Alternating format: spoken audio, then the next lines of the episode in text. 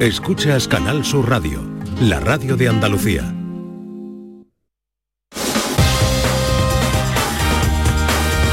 En Canal Sur Radio, gente de Andalucía, con Pepe La Rosa. Queridas amigas, queridos amigos, de nuevo muy buenos días. Pasan cuatro minutos de las 12 y esto sigue siendo Canal Sur Radio.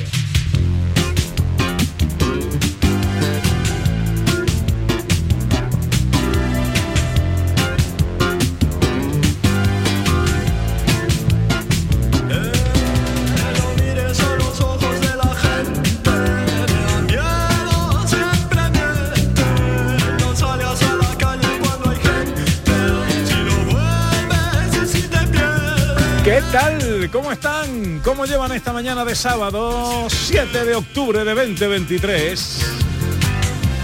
Ojalá en la compañía de sus amigos de la radio lo esté pasando bien la gente de Andalucía.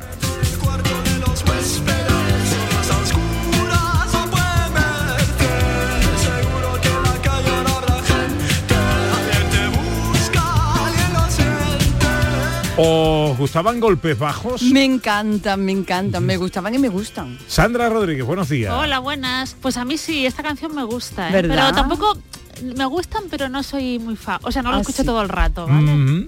Eh, director José Luis Ordóñez. Buenos días, pues no, yo no soy de golpes bajos, yo soy de la guardia. ¿Qué pasa? Oye, tampoco es incompatible, ¿eh? ¿Qué pasa? No, hombre, sí, alguna estaba chula. A mí la sí, guardia también me gusta. claro. Bueno, hoy el líder el, eh, de uno de los componentes y uno de los grandes músicos de la historia del pop español, Teo Cardalda, cumple 61 años. ¿eh? Luego eh, Teo Cardalda junto a su pareja montó Sí, cómplices. yo es que recuerdo más Sí. cómplices, no sé por qué. Recuerdo más a cómplices, que sí me gustaba. Pues porque eres más joven, eres más joven. Era más melódico, ¿no? Sí. Más- Yo creo Sí. que a mí me gustan más golpes bajos sí. que cómplices. A mí Sí. golpes Bueno, bajos. golpes bajos son gallegos, son de, están de la movida viguesa. Eh, ¿eh? ahí es verdad, es verdad. Eh, yo no había oído hablar de la, ovi- la movida viguesa. Hombre, sí. Sí, claro. coetánea de la movida madrileña, pero no lo había escuchado. Oye, pues, oye, pues nada, fe- felicidades, ¿no? A Teo Hombre, muchas Cardalda. felicidades. Felicidades. Cumple 6, 6, no, 61 años. Hombre, por favor, temazo, temazo. Sí, sí, sí. Un poco tristón, ¿no? Eh, No, no, no, no, no, no. Un poco No, no, tristón. Bueno, No vámonos eh, al Guadalquivir de nuevo. Primer festival veterano de Barco Dragón con homenaje a la fundadora del club BCS, ya saben, supervivientes de cáncer de mama, eh, Ángeles del Valle. Nuria Tamayo, nuestra compañera hoy enviada especial, corresponsal de gente de Andalucía en el Parque Magallanes, donde mm, est- está todo el todo el lío, ¿no? Eso tiene un nombre. ¿Cómo se llama el, el- la zona, el stage? El pantalán. ¿Eh? Y todas ¿no? estas cosas. ¿El qué? ¿El qué? El, ¿Dónde- el- no, el stage es donde de- tiene el stage, ¿no? donde tiene lugar, sí, bueno, todo el stage. Bueno, hola Nuria. O algo así. Hola, ¿qué tal? Cuéntanos, evoluciones, ambiente, ¿cómo está la cosa? Pues súper bien, nos quedan tres series de femenino y poco más, o sea que ya estamos ahí, ahí, ahí a punto del homenaje que le vamos a hacer a Ángeles, como os contaba antes. ¿A qué hora es el homenaje? Pues cuando terminen las regatas, Ah, esperamos vale, que vale, sea vale. sobre la una, como sobre la una más o menos, Bueno, aquí en el eh, pantalán, que vamos a hacer una cosa, Eh, los, una cosa muy emotiva. ¿Los horarios se están cumpliendo o hay retraso? No, se están cumpliendo bastante bien. Está, la organización está trabajando pues como un reloj y están embarcando cada club a su hora. Ahora mismo bien. están embarcando una segunda serie del femenino y tenemos dos barcos de apoyo que están dando seguridad a toda, a toda la jornada y, y va todo bien, va todo bien. Eh, que bu- bueno, oye, si alguien nos está escuchando y quiere acudir, todavía está a tiempo, puede ir al Parque Magallanes. Sí. Sí, de hecho ahora está llegando un montón de gente eh, a partir de esta hora y hay espacio suficiente porque hay que decir que este entorno es maravilloso, hay mucho césped con mucho árbol, con lo cual hay sombrita y bueno, la gente incluso se ha traído su picnic, su cervecita, sus cositas para echar el día aquí, ver la regata, disfrutar del río Guadalquivir.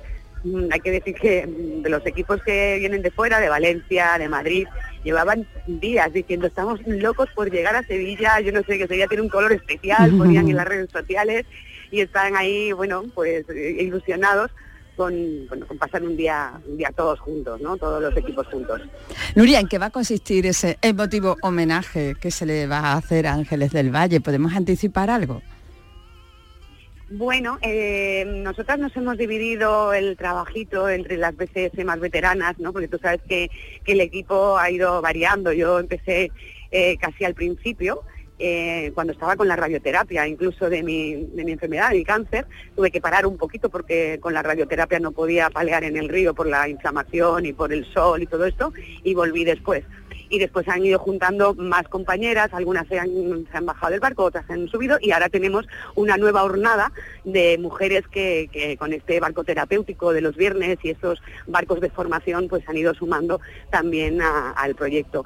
Y entonces pues ahora mismo estamos todas unidas. Eh, las veteranas hemos organizado este homenaje que no te puedo avanzar mucho porque es un poco sorpresa, Sorpresa, viene la ¿no? familia Vale. de Ángeles del Valle, claro, viene la hermana, viene y lo que sí te puedo contar que eh, bueno que vamos a cantar, vamos a leer eh, una cosa que ha preparado nuestra querida Lola Vera, va a entrar Ro- Rocío, que es una compañera de las del principio que se fue a vivir a Extremadura, pero la tenemos siempre en nuestro corazón, todas vamos en el barco siempre y lo que sí vamos a hacer es bueno entregarle las medallas que hemos conseguido en este último año desde el fallecimiento de Ángeles. Eh, ella ha ido en el barco con nosotras porque el carnet de la federación eh, todavía ahora es cuando ha caducado, pero hasta ahora la podíamos meter como suplente en el barco y esas medallas de oro y de plata del campeonato de España y de Andalucía se la vamos a, dar a la familia. Bueno, pues eh, homenaje a Ángeles del Valle, fundadora de este club BCS de supervivientes de cáncer de mama en la categoría de barco dragón que hoy eh, bueno están protagonizando y copando las aguas de la dársena del Guadalquivir competiciones hasta la una aproximadamente el homenaje después y después ya la parte lúdica festiva gastronómica Y cultural. Y eh, pues cultural. solidarias para que todo el mundo participe, luego también música con la destilería que están ensayando justo en este momento y con todo el festival que ha montado también. Qué bueno. las Bueno, Pipas. nosotros terminamos aquí, nos vamos pitando para allá, nos vamos Hombre, corriendo. tú eres paellero mayor. O ya sea traigo que- ahí el, el delantal, ya me lo voy poniendo y los avíos y Ya todas está todo cosas. preparado, ¿eh? Ya está todo preparado. Nuestro querido Alberto, otro compañero del club, está ya aquí con todas las bombonas preparadas, las paelleras preparadas, está todo listo y dispuesto para, para el desembarque de los cocineros, que, que están, por cierto, se ha vendido ya todo, ¿eh, Pepe? O sea, que una responsabilidad. No queda ni un tique de paella, no queda ni un tique de paella, vamos. Muy bien, muy bien. Bueno, pondremos ahí lo mejor de nuestro arte culinario. Eh, un beso muy fuerte, Nuria, luego nos vemos por ahí. Venga, un besazo, hasta ahora. Dice Julio Vera que además nos enseña las cinco pulseras de la FNAC que ya... Ya está ahí Julio, ya tiene atesora. pinche. Eh, Dice, en breve probaré una de las paellas del gran Pepe de Arroz. Bueno, recuerdo eh, que no será arroz en paella, será arroz en, eh, en perol. En Perol. Bueno, estará riquísimo. Un arroz ibérico, no puedo dar los detalles de pero arroz con pero, a chuparte los dedos. Bueno, Día de los Calvos. A ver qué nos cuentan los oyentes en el 670 940 200 chistes de calvos.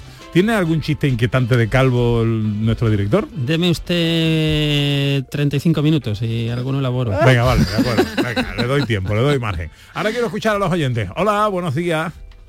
Buenos días, Ángel de Sevilla, que creo que habéis pedido un chistecillo de carbo por ahí. Sí. Uno un poquito adaptado, uno un par de amigotes estaban echando horditas y estaban hablando y contándose cosillas y le dice uno al otro, o mi abuelo en una ocasión tuvo un accidente, perdió un ojo y le pusieron un tapón de corcho, coño, que ve perfectamente por el ojo y todo. De puta madre, el médico una eminencia. Dice, bueno, y mi abuelo no se quemó todo, la, todo el cuero cabelludo en un incendio, le pusieron una fregona, coño, que le crece el pelo y todo el rollo. Dice, sí, hombre, eso había que verlo. Dice, sí, con el ojo de tu abuelo. Está bien, está bien. 670 940 200. Uno más. Uy, qué tarde es. Uno más. Venga. Hola, buenos días. Buenos días, Pepe, Ana. Hola. Vamos a ver, mm, ¿qué le dice un calvo a otro? Tío, hace días que no te veo el pelo. no, yo más que nada mi de esto por llamar es porque esta mañana me ha hecho mucha ilusión paseando a mi pastor alemán por San Diego, Sevilla. Me ha hecho mucha ilusión que me he encontrado con, con Vico. Y nada, lo he visto con sus mellizas, creo que son, preciosas. Y nada, me ha hecho muy- mucha ilusión porque es que me gusta mucho la filosofía y escucharlo a él como él la expone. Me ha hecho ilusión encontrarme con él. Venga, buena mañana de sábado.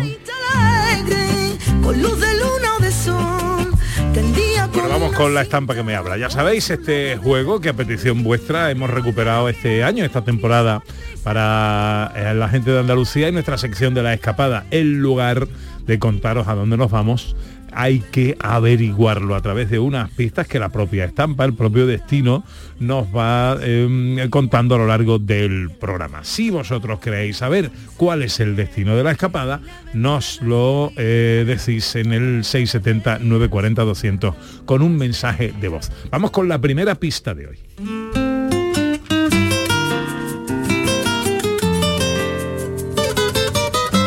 Aunque existen hallazgos que remontan mis primeros asentamientos hasta la prehistoria, como villa, fui fundada en 1483 por los Reyes Católicos, a quien debo mi nombre.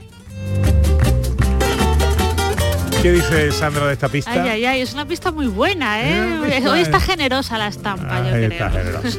Bueno, enseguida nos vamos de eh, nos vamos de paseo por la historia con nuestras escenas de Andalucía. Hoy, bueno, la fecha impone el guion. Claro, es que, a ver, la semana que viene tenemos ahí el 12 de octubre, que es una fiesta importante para España y, uno de lo- y algo de lo que se celebra, aparte de la hispanidad, es también la llegada de Colón a territorio americano, ¿no? Entonces vamos a recordar a Cristóbal Colón, que siempre viene bien. Pues será enseguida el capítulo 120 de nuestras escenas de Andalucía.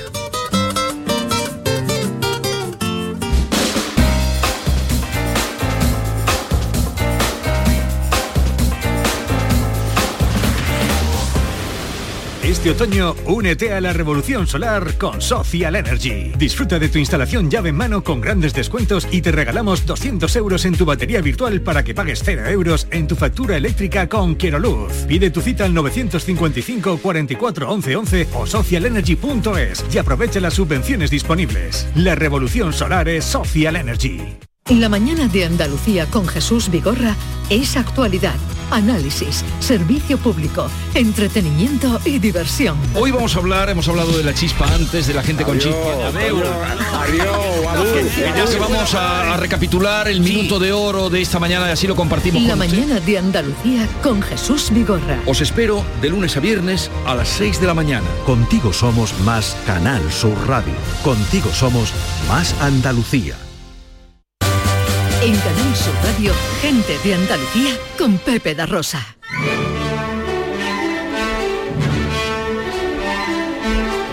Producciones radioteatrales Gente de Andalucía presenta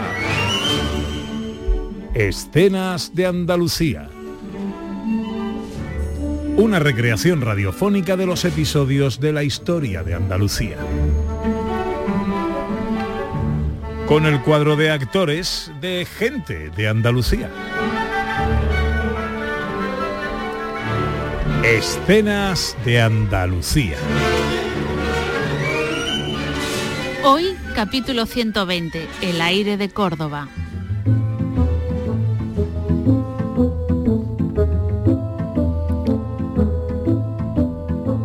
Estamos en la ciudad de Córdoba en el arranque de abril de 1492. Allí, en una de sus tabernas, encontramos al navegante Cristóbal Colón, que no parece de muy buen humor, algo que no pasa desapercibido para los dueños del establecimiento. Mm, ese hombre lleva aquí mucho rato. Como todos, No. Este es distinto. todos son iguales. Cuando terminan una bebida, piden otra y otra y otra más, claro. Yo voy a preguntarle. No os metáis, que no es cosa nuestra. Dejadme, dejadme, que a veces lo agradecen y lo que necesitan es hablar. Eh, no me parece... Caballero, eh, eh, ¿podría ayudaros en algo? otra bebida. ¿Otra? Y otra más. Por supuesto, marchando. Maldito. Maldito sea Fernando. Disculpe. Que maldito sea Fernando, digo. Un amigo vuestro. Y maldita sea su esposa. Ah, habláis de un pequeño desencuentro, claro. Pero que se creen que les pide mucho. Yo les ofrezco años de mi vida navegando a su servicio, representando a la corona de Castilla. Y son Son incapaces de compensarme de manera adecuada. Así que sois navegante. De los mejores, tabernero, y dispuesto a hacer historia. Pero para hacer historia se necesita la inversión de los que tienen dinero. Y que le paguen a uno por hacer historia, claro, porque si no es así, imaginaos. Bueno, hombre, no os preocupéis. Que, que- que no me preocupe. Seguro que todo se arregla, hombre. Sois un optimista. En realidad no. Es mi esposa, la optimista. Pero ella me lo contagia. Ya veo. Y ahora os contagio yo a vos. Pues si eso es así, esta debe ser la mejor taberna del mundo. Lo es, pero en realidad el secreto es el aire. Mm, ¿El aire? El aire de Córdoba, señor navegante. El aire que aquí se respira y que da suerte. ¿Y eso? Cálido en verano, frío en invierno, es un aire honesto y donde hay honestidad, al final hay suerte. Habláis muy bien para ser un tabernero. ¿Es también cosa de vuestra mujer? Nunca hemos tenido una queja, así que creedme, pronto tendréis buenas noticias. Que así sea. Dicho y hecho, Cristóbal Colón no tarda en tener noticias de los reyes católicos, que ceden a sus exigencias para que se le conceda el título hereditario de almirante del mar océano, el cargo de virrey y gobernador y el 10% de las ganancias del descubrimiento. Así, el 17 de abril de 1492 se firman las capitulaciones y el 3 de agosto de 1492 Cristóbal Colón sale del puerto de Palos dispuesto a hacer historia.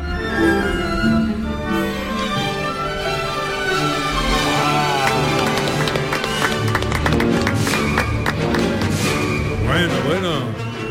Qué escena, ¿eh? Hemos As- sido testigos, a punto, a punto de cargarse la jangada, ¿eh? Claro, imaginaros qué curioso, ¿no? Se supone que Colón iba a hacer un viaje como nunca ha hecho, había mucho vi- eh, mucha incertidumbre en todo esto, pero él desde el principio exigía a los reyes católicos todo esto, ¿no? Título hereditario, virrey, gobernador, porque él sabía realmente, o sea, seguramente él había constancia ya de que habría tierra y los reyes católicos tampoco lo tenían muy claro, la corte, ¿no? En aquel momento, porque decía, no te vamos a dar tanto, porque probablemente si llegues a algún sitio, ¿no? Es curioso las peticiones, pero bueno, al final le conceden todo y Cristóbal Colón parte a América con esas condiciones tan fantásticas.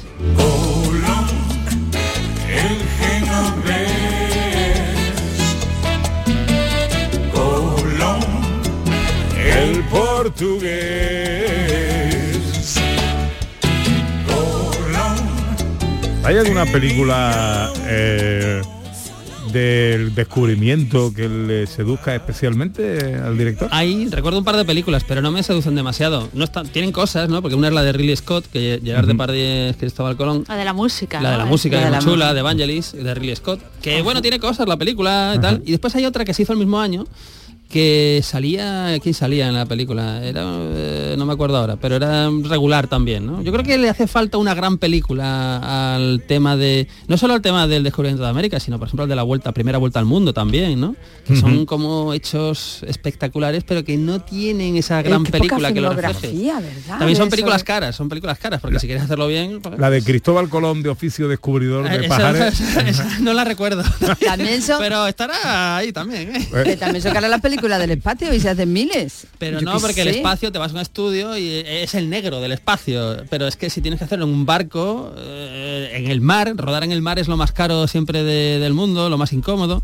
Y, y claro, y bueno, es una época y, y después hacer una historia que sea atractiva en dos horas o en tres horas, no... A ver, la de 1492, la de Ridley Scott, es muy Hollywood, ¿no? Em, pero es chula, no sé. Está bien, gusta, sí, es está bien, está entretenida. bien. No es una obra maestra, pero se puede ver. sí, Una grandísima banda sonora, eso Buah, sí. Eso sí, eso sí, Genial. sí, sí. Bueno, pues seguimos en el cine. Con actualidad del mundo del cine que repasamos con José Luis Ordóñez, Ana Carvajal. Bueno, pues los premios SECAN ya están en marcha, ¿no? Se han Como- abierto sus fases. Sí, como todos los años, por estas fechas, pues se lanzan las bases de, en este caso, la edición número 36 de los premios ASECAN del cine andaluz, que es la Asociación de Escritores y Escritoras Cinematográficos de Andalucía. Pues nada, el que se quiera presentar su candidatura, pues tiene hasta el 31 de octubre. Recordemos que es para mejor película, dirección, producción, actrices, en fin, todas las categorías habituales, que esto se puede ver en la web de ASECAN, asecan.org, y que hay muchas categorías, incluso pues hay de libro de cine, labor de difusión, labor informativa, eh, cortometrajes, en fin, eh, todo el que haya hecho algo audiovisual o relacionado con el audiovisual, pues tiene hasta el 31 de octubre de este mes para presentarlo.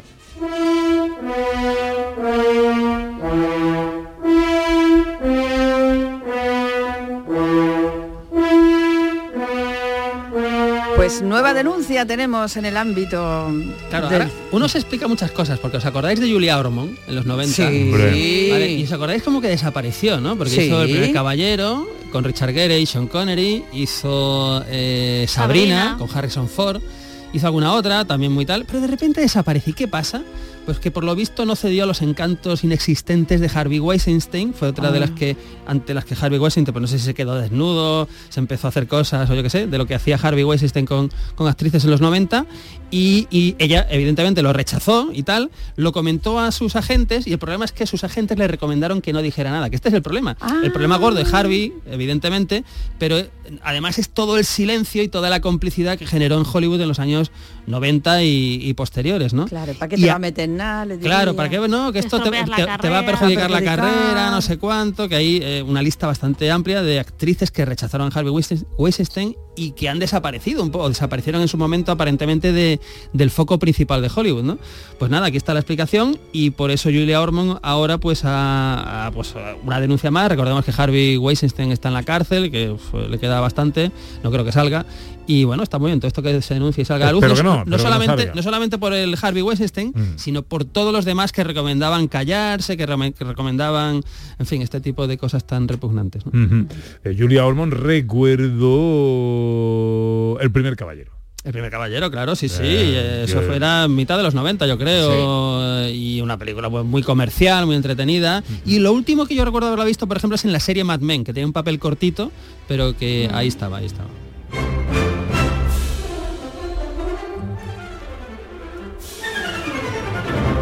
Y aquí tenemos otra otra buena noticia, ¿no? Bueno, eh, es curiosa porque eh, no sé si os acordáis que Indiana Jones tuvo un hijo en la cuarta entrega de la saga, eh, que era Shia LaBeouf, que era un actor joven que salió un poco de Disney, de la mano de Spielberg, ¿no? Ahí tal, y que prometía muchísimo.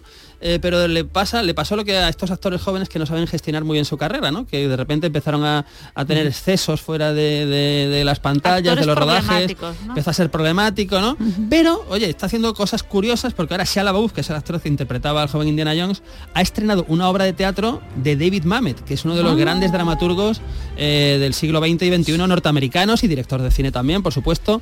Yo supongo que Pepe de Rosa recuerda una película que era El último golpe con Jim Hackman, una película del año 2000, 2001, Sí, que era maravillosa y es uno de los últimos grandes protagonistas de, de Jim Hackman. Pues esa peli era escrita y dirigida por, por David Mamet. Pues bueno, ha estrenado una obra que se llama Henry Johnson, se ha estrenado en California y qué afortunados todos los que están en California para ir a ver esta obra de teatro. ¿no? Qué bueno. Vamos con los estrenos.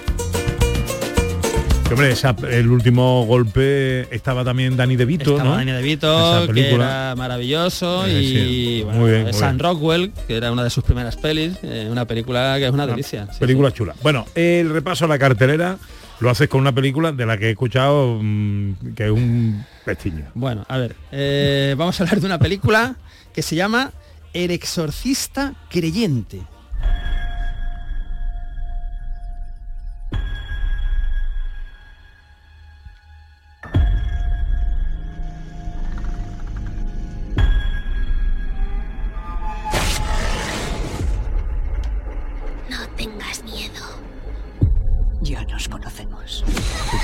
Tengas miedo con esa vocecita, dice tú.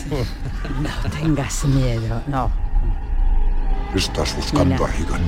¡Estás buscando a Reagan! Se refiere a la niña, no al presidente de Estados Unidos en los años 80.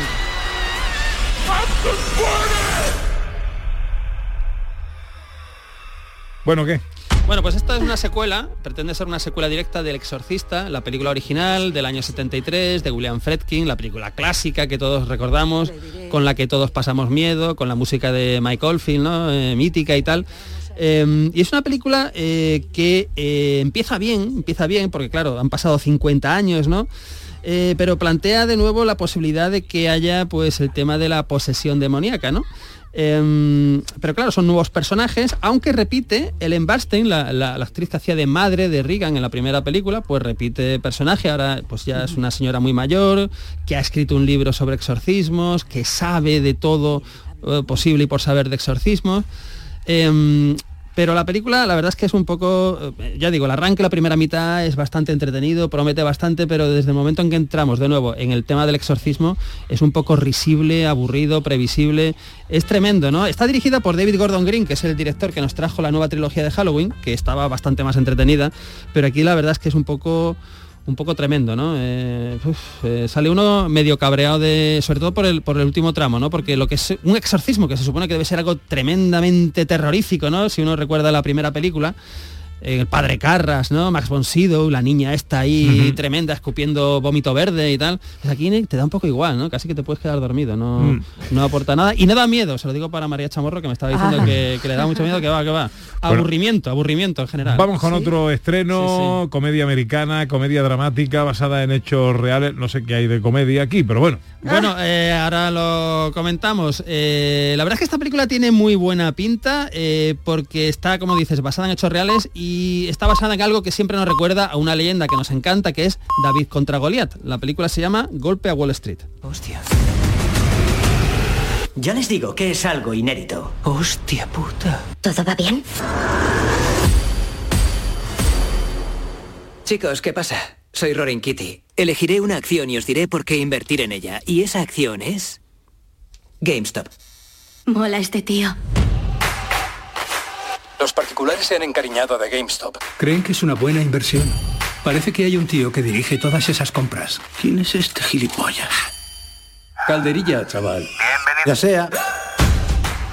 Esto, pasó en, eh, Esto es real, esto es, un vino hecho, esto es un hecho real, sí, sí, y hemos escuchado un poquito el tono de comedia en el tráiler, ¿no? Eh, que yo creo que esto siempre es muy, lo hacen muy bien las películas americanas, que es coger un caso real mm, absolutamente improbable y convertirlo en una película donde vemos a gente corriente que eh, se la juega a Wall Street y convierte, eh, y se hacen ricos, convirtiendo una empresa eh, popular, normal y corriente como GameStop, que es una tienda de, de videojuegos, de electrónica y todo esto, de repente en una de las empresas más potentes de todo el mundo.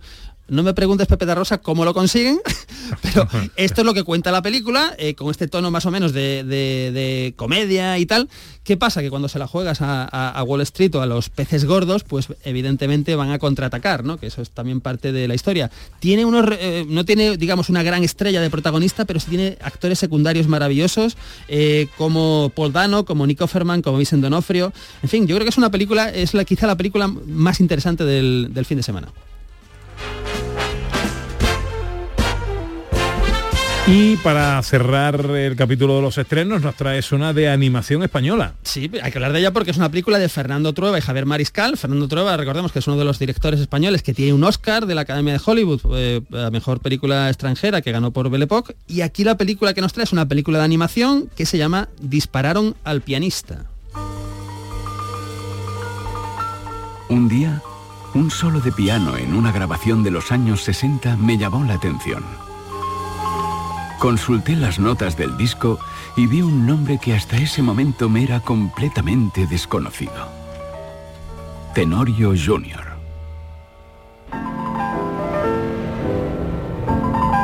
¿Quién es este pianista? Tenorio fue uno de los máximos exponentes del samba jazz durante los años de la bossa nova.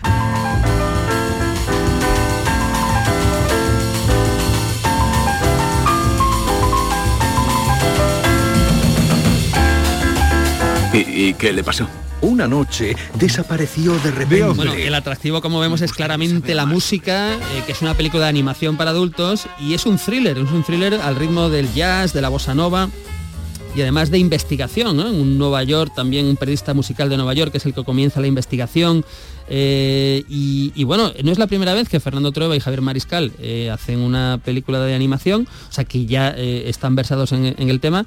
Y aquí me atrae mucho a mí lo que es la trama un poco, un poco negra, ¿no? Así que yo creo que es una apuesta muy curiosa y para ver en, en sala grande, por supuesto. En la tele que tenemos. Uy, pues hoy tenemos una, una gran película dirigida sonríe, dirigida por un señor del que hemos hablado aquí, el director este del parche en el ojo que le gastó la broma a Errol Flynn, ¿os acordáis? Y, y tal, hace un par de semanas que lo contamos con John Barrymore, Sí, Errol Flynn y tal. sí, pues esta sí. película es de Raúl Walsh, eh, es una trompeta lejana, western del año 64. Eh, tenemos a un eh, joven que sale de la Academia Militar de West Point. Le dan su primer destino, ojo, su primer destino, que es un fuerte en Arizona, donde los eh, soldados que hay allí pues están poco disciplinados y tal. Y entonces pues tiene que poner mano dura a este señor porque hay un indio muy peligroso que es águila de guerra que les amenaza, ¿no? Hay también alguna intriga amorosa ahí en el fuerte. Hombre, esta es una de las pelis, de las últimas pelis, pues ya de la última época de, de Raúl Walsh, pero una de las pelis clásicas protagonizada por Troy Donahue. Así que hoy a las tres y media de la tarde, una trompeta lejana en Canal Sur Televisión. Una trompeta lejana. Sí, sí, una trompeta lejana. Esta es una de, las- de los grandes. Ese es el título original, ¿no? Eh, yo creo que no, diría que no. No, no recuerdo ahora, no tengo a mano el, el título original, pero diría que no, diría que es un... Ujú. Porque es de la, de la época de la última bala, el último torpedo, en fin, que había cosas así... Me manda Cristina Leiva, nuestra querida Leiva, un, eh, una recomendación. Esto tiene buena pinta, le gustará a José Luis. A ver. Se llama Napoleón, una mirada a los orígenes, es como un drama histórico, una película, vamos.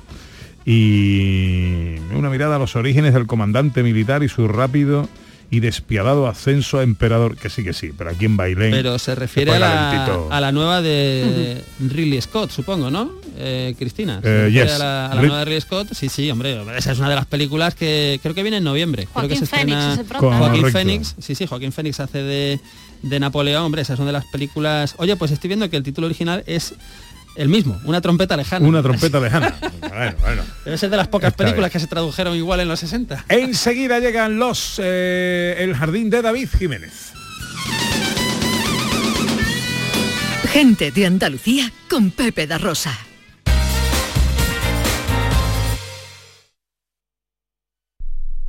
Canal Sur Radio. ¿Vas a salir en la cabalgata de Reyes? Ven a Juguetes Velando, empresa dedicada exclusivamente a la venta de caramelos, balones y juguetes para cabalgatas de Reyes Magos a precios inmejorables. Llámanos al 622 20 27 81 o ven a visitarnos a nuestra nave en Camas, Polígono Industrial Los Girasoles. Regala ilusión con Juguetes Velando. Tú, sí tú, el que sueña con independizarse. Lo que tienes que hacer es comprarte un coche de ocasión. En Driveris celebramos el Día de la Hispanidad con una amplia selección de coches de todas las marcas, con la mejor garantía del mercado y a muy buen precio. Pásate en octubre por tu tienda más cercana o entra en driveris.es. Driveris, vehículos de ocasión de verdad.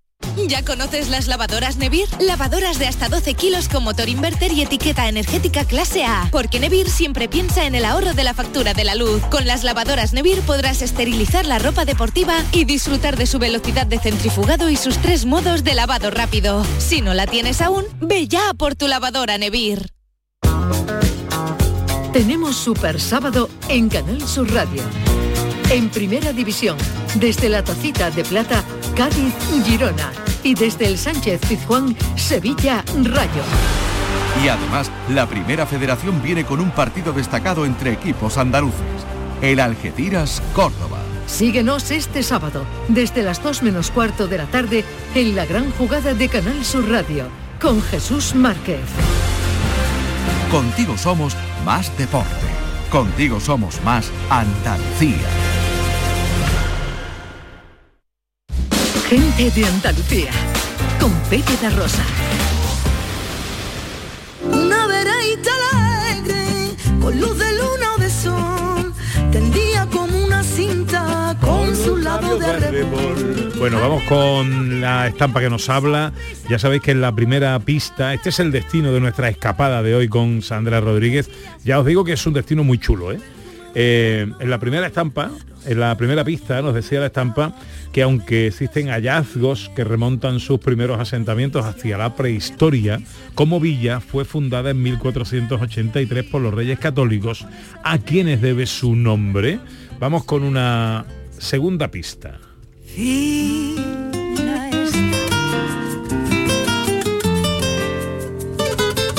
Mi trazado urbano me hace especialmente original y es una de mis señas de identidad.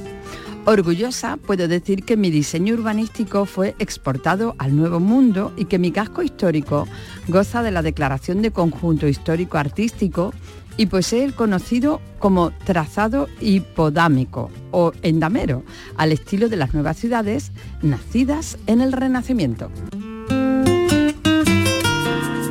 ¿Qué te parece, Sandra, la pista? Bien, bien, bien. Yo creo que ya, ya os digo que me parece que está muy generosa. ¿eh? Ya debe saberse. Ya se podría tener intuir algo, Bueno, ¿vale? si queréis saber cuál es el destino de nuestra escapada, cuál es la estampa que nos habla, 670 940 200. Ahora llega ya el jardín de David Jiménez. Abrir niña los balcones, que ya llegó el macetero, con mi sandunguero, encandilo corazones, con mi pregón. Que voy, que voy. Venga, dale. corazones, vengan y compren la rosa. Dale, sí. José Luis. Sí, no es José Luis, es Pedro.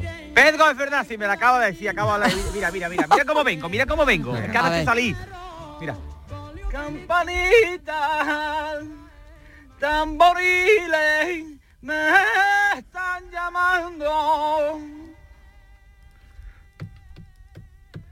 Campanitas, tamboriles, me están llamando y el olor de los carriles y el calorcito de mayo.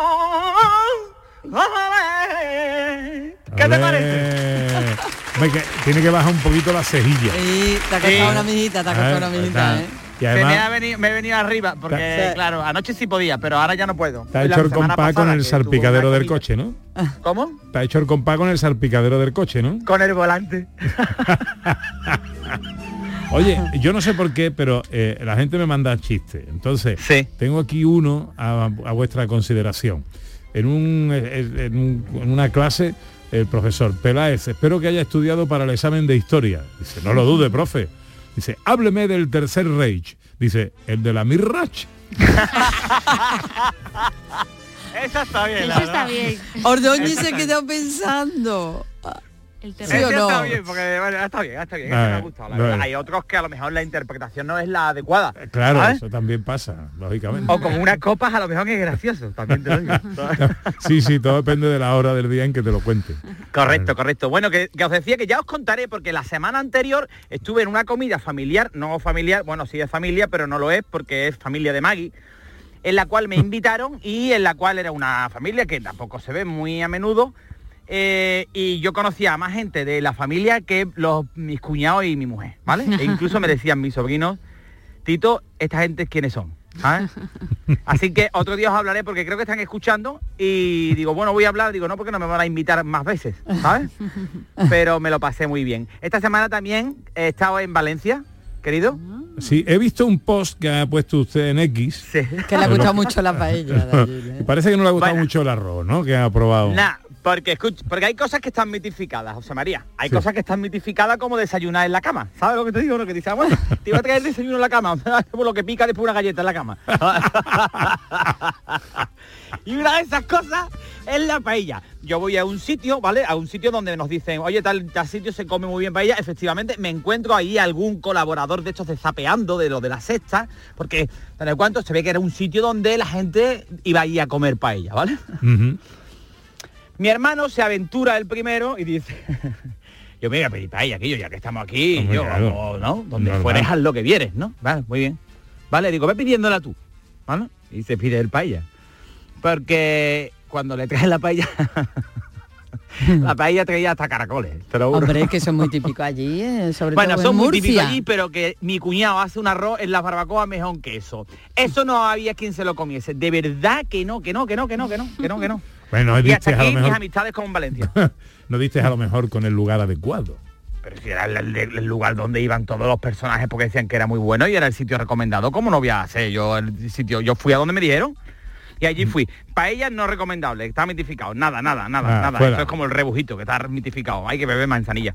Bueno, Totalmente de acuerdo. y entonces también, yo tengo también que llevo dos semanas queriendo hablar de la inteligencia artificial, José María. Eh, efectivamente, yo muchas pero ganas de escucharlo. pero me mezcláis temas.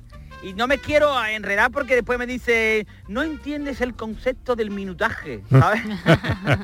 me dice que yo soy el que más, que tengo una percepción equivocada del tiempo. No sé, María, quizás a lo mejor lo tienes tú, ¿eh? Porque no me das el tiempo adecuado. Entonces, La semana me pasada sacáis- me riñeron. ¿por qué? Lo- Los oyentes, bueno, una oyente que me dijo que te tenía que dar más tiempo. Por eso Muy hoy hemos empezado antes. Muy bien, muy bien, muy bien, muy bien, muy muy de acuerdo con esta persona, pero ahora me he visto acá el tema de los carbos y a mí eso me gusta mucho.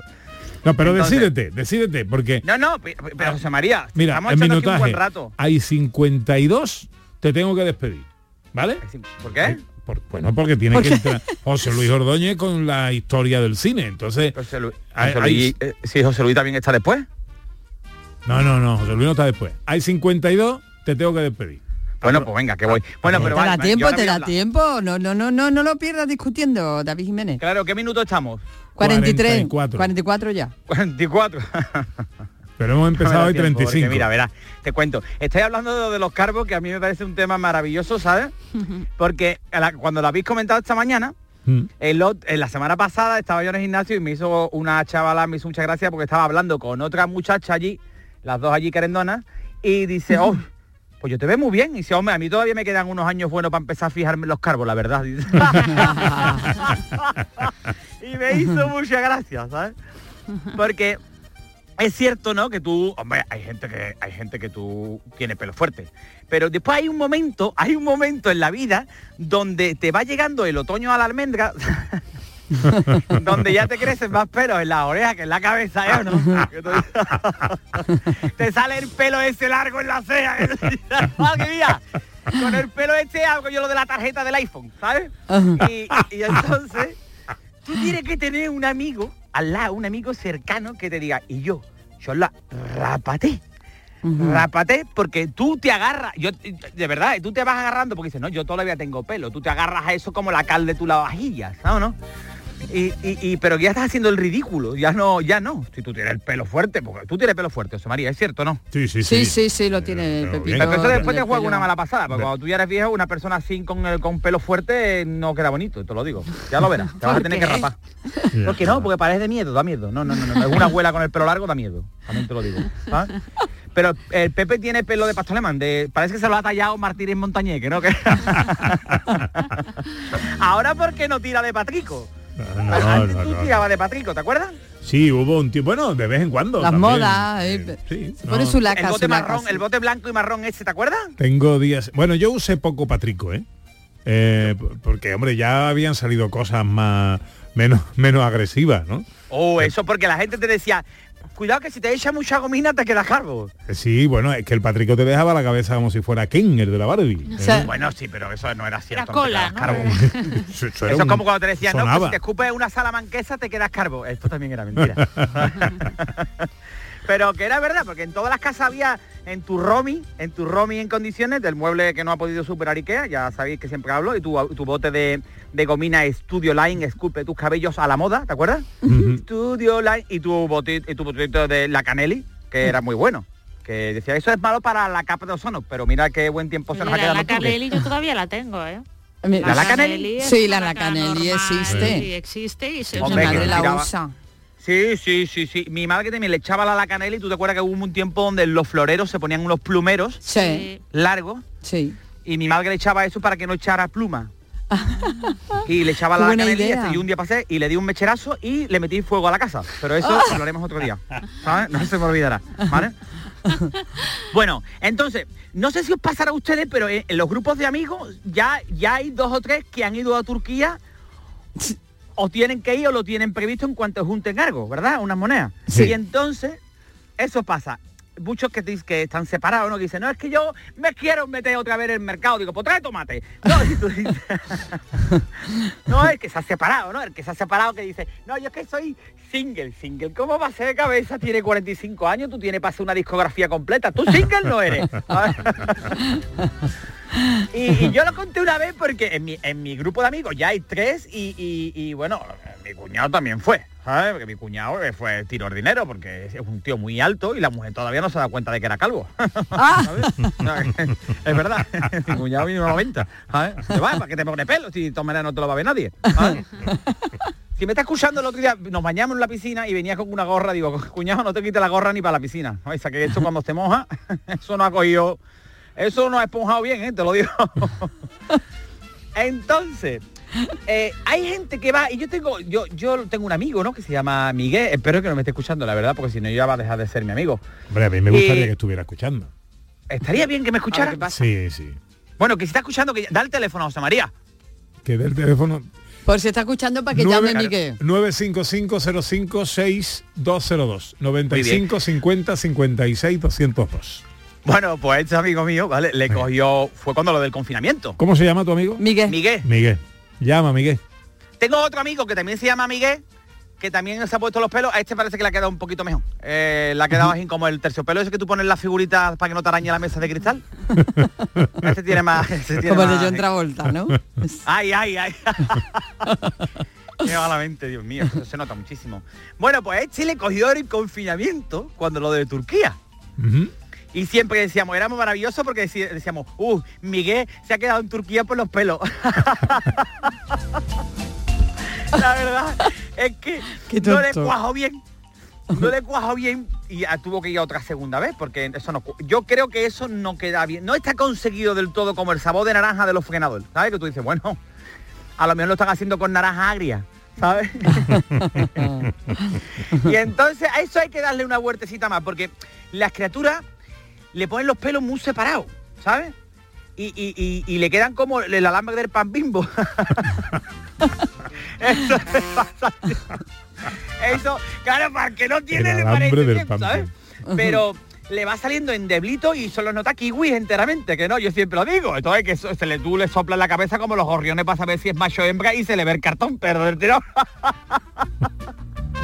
y entonces está siempre triste y eh, le hemos acuñado un nuevo término para... eh, está triste porque no le quedó bien, no le quedó bien por lo que fuera. Y ahora pues le llamamos el gamaturco. Qué malo.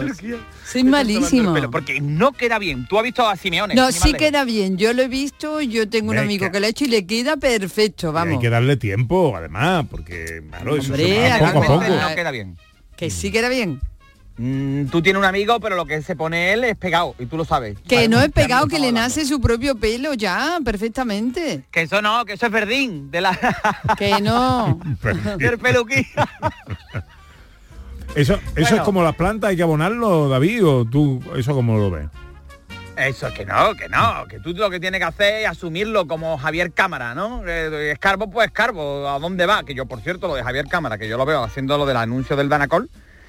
Y como, no, en serio, como estrategia no está bien de marketing, ¿sabe Regulinchi? Porque lleva cinco años y cada vez tiene más colesterol cada vez que sale. Entonces, no, que tú tienes que asumirlo, ¿sabes? Y, y- y ya está, ¿sabes? Pero bueno, que, que- que bueno, que a mí me parece maravilloso y que se lo pongan. Pero que, mira Simeone, que tampoco la ha cogido. Ese hombre que va siempre vestido de negro, que es Ángel Garó. Oscuridad, por favor. Y, y, pues, yo tengo una teoría, tengo una teoría. Ahora que Para estamos terminar, aquí. ¿Cómo? Para terminar, una teoría para terminar. Ah, que tenemos una teoría. Ya, ya está un 52. Ya. Ya. Ah. Pues yo creo que en Antena 3 alguien ha ido a ponerse pelo y ha comprado de paso todas las películas de todas las series turcas que había. tú no hay una vez, tú no hay una vez que no ponga Antena 3 y haya una serie de estas turcas. Mi Maggie me riñe con esto. Ahora yo voy a llegar a mi casa y mi Maggie me va a riñir. Primero porque he mencionado a su familia, a su hermano y a todas las cosas y me dice no te metas tanto con la gente y, y tiene razón. Así que yo ya a partir de la semana que viene ya no me voy a meter con las personas, ¿vale? No, Pues no. no ha llamado, pero verá cuando se lo cuenten a Miguel. Habla de la inteligencia artificial la semana que viene. La semana que viene sí, pero que no. Y mi madre me dice, hijo, por favor, hijo, es que eres demasiado infantil. Eres David, demasiado rápidamente, infantil". uno, uno, uno que tengo aquí para ti, que también, que la gente me lo manda y yo, eh, lo- el oyente es el que manda. Si no Eh, lo quieres contar en la hora de José hija, Luis. hija, hija que le dice, eh, hijo que le dice a la madre, mamá, papá está en la gloria, y dice la madre, no, hijo, papá está en el cielo. La que está en la gloria soy yo. Adiós, David, cuídate. Adiós, querido, adiós a todos. Qué bueno. Adiós.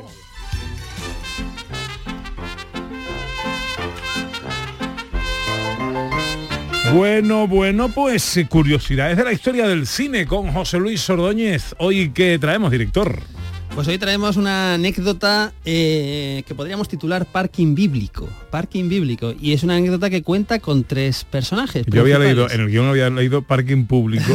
La primera vez, digo, esto que tiene que ver con el cine, pero no, claro. Parking bíblico. Bíblico. Bueno, y hay tres protagonistas, ¿no? Entonces vamos a presentar primero a los protagonistas. Vamos a escuchar quién es el primer protagonista de esta anécdota.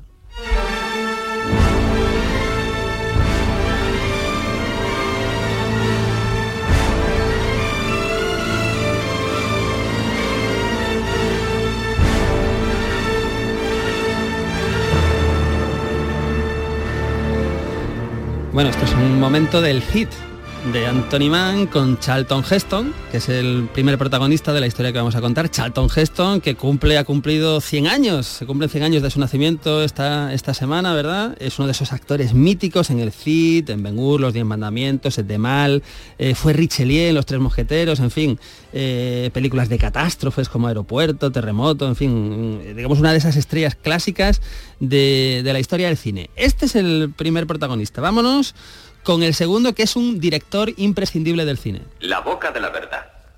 Según la leyenda, si un embustero mete ahí la mano, la boca se la morderá. Oh, ¡Qué terrorífico! ¿Sabes qué película es esta? Sí, yo sé cuál es. Vacaciones en Roma. Estas vacaciones en Roma, el momento con Gregory Peck y Audrey Hepburn, ¿verdad? Y en, en ese momentito tan, tan maravilloso. Es una película dirigida por William Wyler, que es uno de los grandes directores de la, de la historia del cine, muy prestigioso, muy premiado, ¿verdad? Pues hizo, por ejemplo, con Betty Davis hizo peliculones como Jezabel, como La Carta, o Cumbres Borrascosas, una adaptación de, de Bronte, ¿verdad? Con Laurence Olivier y Los mejores años de nuestra vida, en fin, peliculones todo. Este es el segundo. Vámonos con el tercer protagonista de esta historia.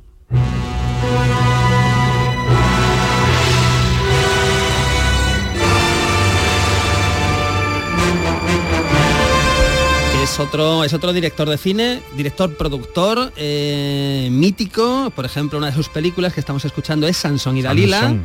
Es Cecil B. DeMille, ¿no? Estamos hablando del gran Cecil B. DeMille, pues tiene una carrera triunfal en el cine mudo, en el sonoro, pues una maravilla. Bueno, pues tenemos a Charlton Heston, tenemos a William Wyler, tenemos a Cecil B. DeMille y ahora os tengo que decir cuándo tiene lugar esta anécdota. Os doy una pista.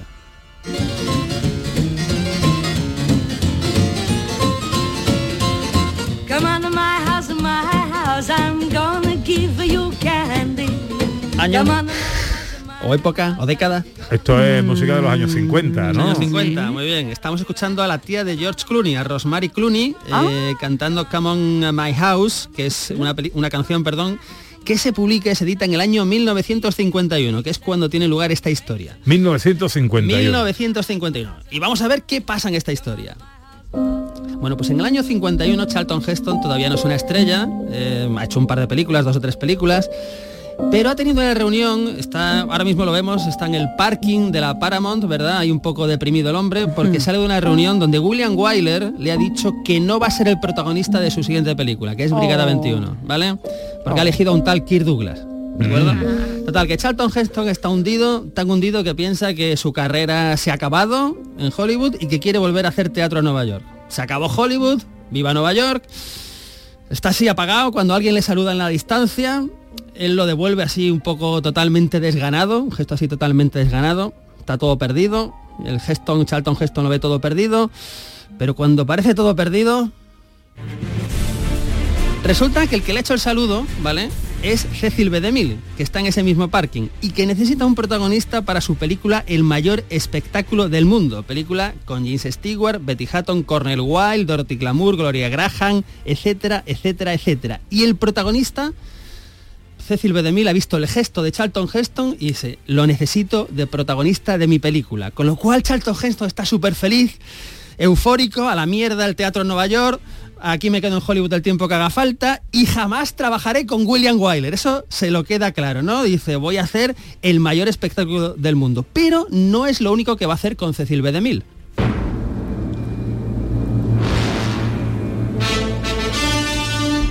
Porque con Cecil B. DeMille hace el mayor espectáculo del mundo en el 52, pero cuatro años después hace de Moisés en los Diez Mandamientos.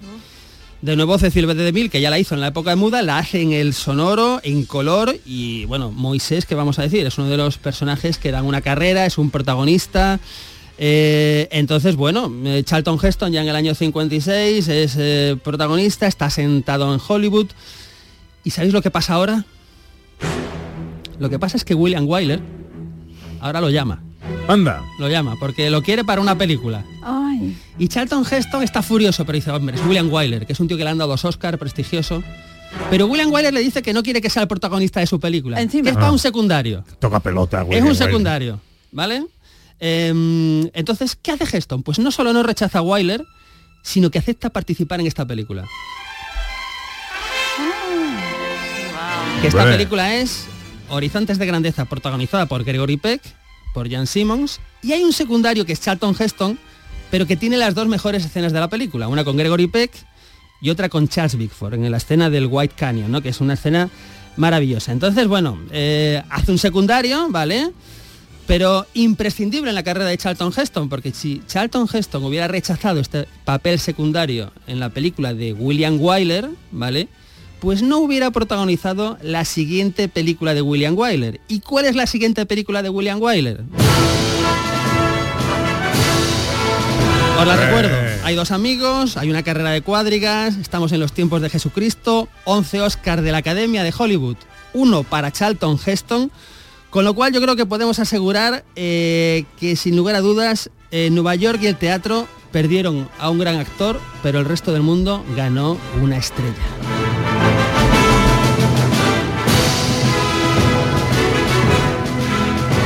Con el sonido anunciador de esa carrera de cuadrigas de Benur, llegamos a la una. Tiempo para la información en Canal Sur.